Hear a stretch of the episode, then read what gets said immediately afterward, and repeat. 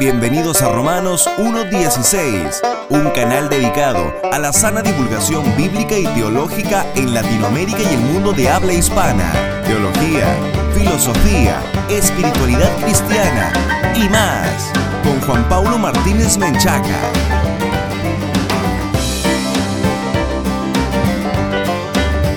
Bienvenidos a todos los patrocinadores y a todos los amigos de este, el programa Consentido, de todos los latinoamericanos que aman la infalible, suficiente e inerrante palabra de Dios. Un fraternal saludo a toda nuestra amable audiencia de Radio Jalel desde Tegucigalpa, Honduras, también a nuestra amable audiencia de Radio Faro de Gracia desde Delaware, Estados Unidos, para todo el mundo y por supuesto a nuestra audiencia en Guayaquil, Ecuador a través de Radio Élite por el 99.7 FM de la radio. Si esta es la primera vez que escuchas de Romanos 1.16, te quiero invitar a que visites nuestro sitio web oficial en www.jpaulomartinez.com para que te empapes un poco más de lo que nosotros realizamos en este programa. Abran sus Biblias, estimados hermanos, en el Salmo número 1.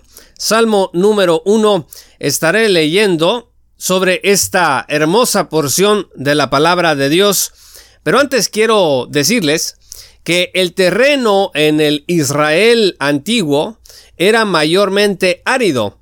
El sur de los Estados Unidos y el norte de México, entre otras regiones, tienen un clima bastante caliente y seco, Seguramente usted, amable oyente, podrá identificar en su país alguna ciudad o parte en donde el sol sea muy duro y la tierra bastante castigada por sus rayos. A los que nos gusta la jardinería, el vivir en tierras áridas pues es todo un desafío.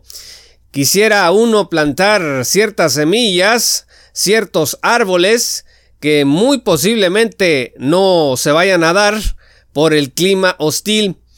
Pero a veces, amigos, pegan estas semillas, a veces germinan y crecen contra todos los pronósticos. Y estos hermosos ejemplares de árboles comienzan a colorear el paisaje árido, llenándolo de vida.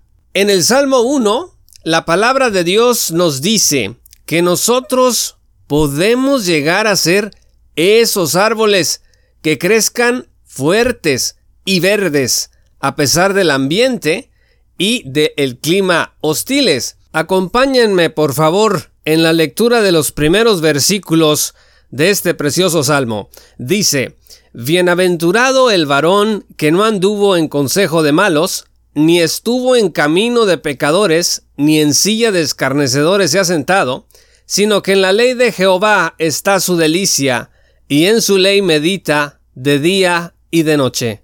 Escuchen esto que dice el versículo 3. Será como árbol plantado junto a corrientes de aguas, que da su fruto en su tiempo, y su hoja no cae, y todo lo que hace prosperará.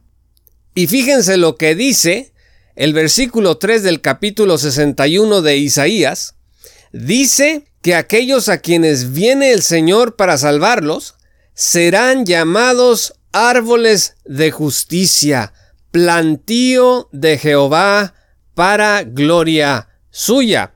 Nosotros conocemos mejor ordinariamente los versículos 1 y 2 del capítulo 61 de Isaías, porque el Señor Jesús lee estos versículos de acuerdo con lo narrado en Lucas 4 versículos 17 al 20. Cuando abre el rollo, lee la profecía de Isaías y les dice, esto se ha cumplido el día de hoy. Estimados amigos, cuando usted y yo venimos al conocimiento de Cristo, dice la Escritura que todas las cosas son hechas nuevas. Vea usted 2 Corintios 5 17 dice, de modo que si alguno está en Cristo, nueva criatura es.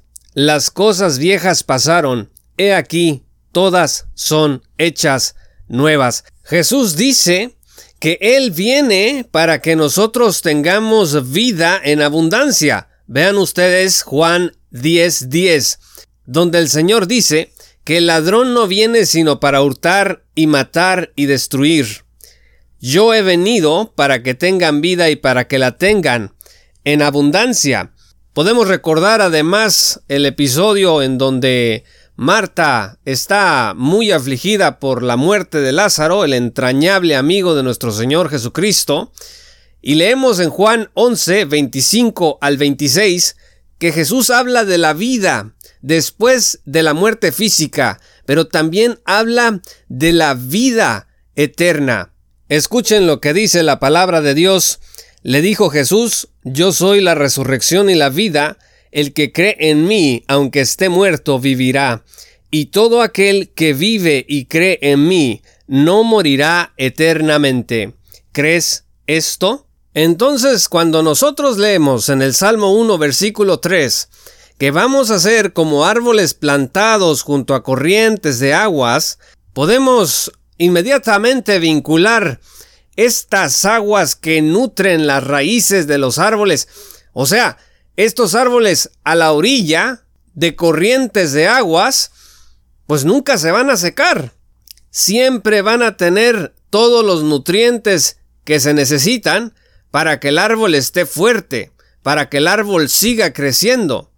Y Jesús es esta vida abundante, Jesús es esta resurrección y la vida, Jesús es esta persona que, depositando nuestra fe en Él, nos da la vida eterna y, aunque muramos, vamos a vivir.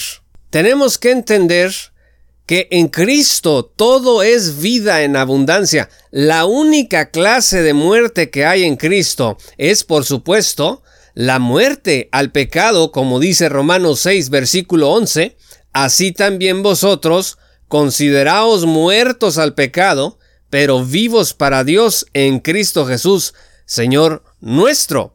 Pero después de esta muerte al pecado, en Cristo la vida es la nota dominante. De acuerdo con el Salmo 1, versículo 3, seremos como árboles plantados junto a corrientes de agua, que den su fruto a su tiempo, cuya hoja no cae.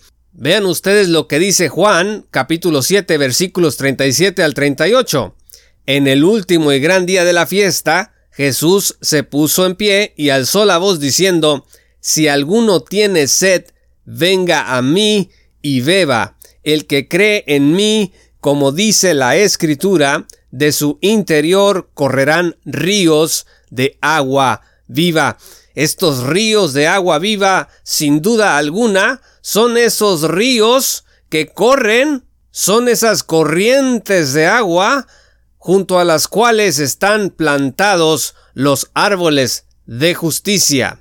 Esos árboles de los que leemos en Isaías versículo 3 capítulo 61, árboles de justicia, plantío de Jehová para gloria suya. O sea, somos conocidos por nuestros frutos, vean ustedes Mateo 7 versículos 17 al 20, dice la escritura, así todo buen árbol da buenos frutos, pero el árbol malo da frutos malos.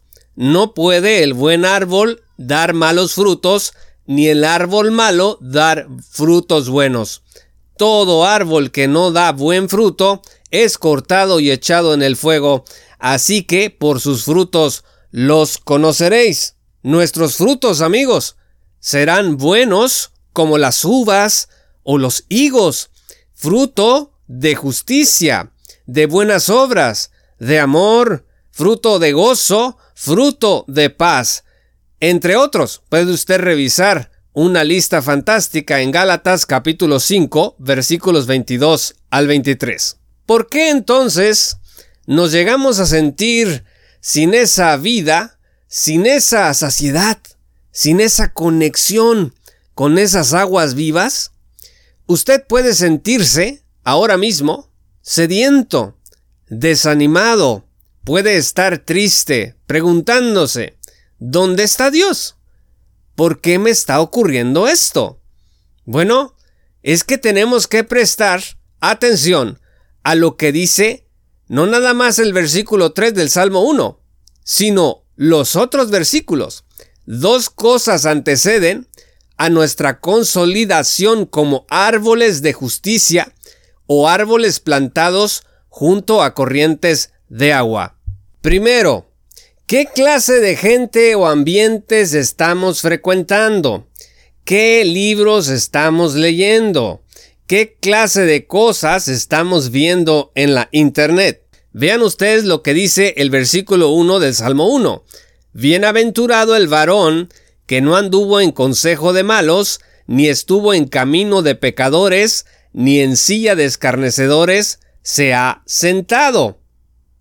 Amigos, estar en contacto constante, la nueva versión internacional dice, ni cultiva la amistad de los blasfemos, estar en contacto con gente que no tiene temor de Dios o tener centrada nuestra mente en materiales o canales que no glorifican a Dios nos va a arrastrar tarde que temprano lejos de estas aguas vivas. Por eso fíjense lo que dice Proverbios 4, versículo 23. Sobre toda cosa guardada, guarda tu corazón, porque de él mana la vida. Guardar el corazón, estimados amigos, implica revisar con cuidado el no estarnos sentando en silla de escarnecedores, ni estar cultivando la amistad o la cercanía con hombres blasfemos. Por supuesto que si usted se va a acercar a este tipo de personas para evangelizarlos, está absolutamente en lo correcto. Pero aquí estamos hablando no de eso. Nunca estaremos saciados en Cristo si tenemos por costumbre omitir esta bienaventuranza en la palabra de Dios. Bienaventurado el varón que no anduvo en consejo de malos, ni estuvo en camino de pecadores, ni en silla de escarnecedores se ha sentado. En segundo lugar, fíjense bien las características de los árboles de justicia. Estos árboles son los que meditan en la Sagrada Escritura para deleitarse y conocer la voluntad de Dios. Vean ustedes lo que dice el versículo 2 del Salmo 1. Sino que en la ley de Jehová está su delicia, y en su ley medita de día y de noche. La vida cristiana no puede existir sin la lectura constante irreverente de la Biblia. No espere usted avanzar sin un conocimiento cada vez más profundo de la palabra infalible e inerrante de Dios. Conocer, amigos, cada día mejor la Biblia nos va a iluminar por gracia del Espíritu Santo y a su tiempo, dice el versículo 3, vamos a dar el fruto de la justicia. Así, Rodearnos de gente que ama a Dios y meditar continuamente en la palabra nos hará parte del verde y nutrido plantío de Jehová.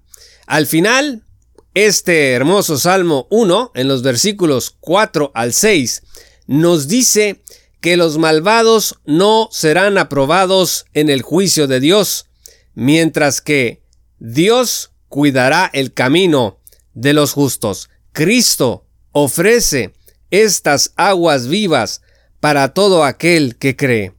No esperes más y sé sembrado en los plantíos de Jehová.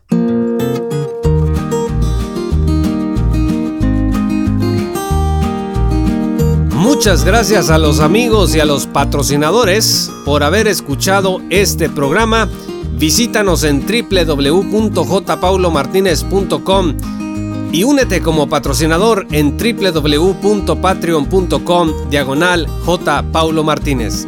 Yo soy Juan Pablo Martínez Menchaca. Muchas gracias y hasta pronto.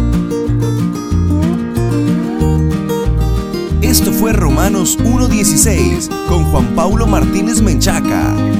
Únete como patrocinador y apoya la sana divulgación bíblica y teológica en América Latina. Búsquenos y síguenos en nuestro sitio web oficial, redes sociales y otras.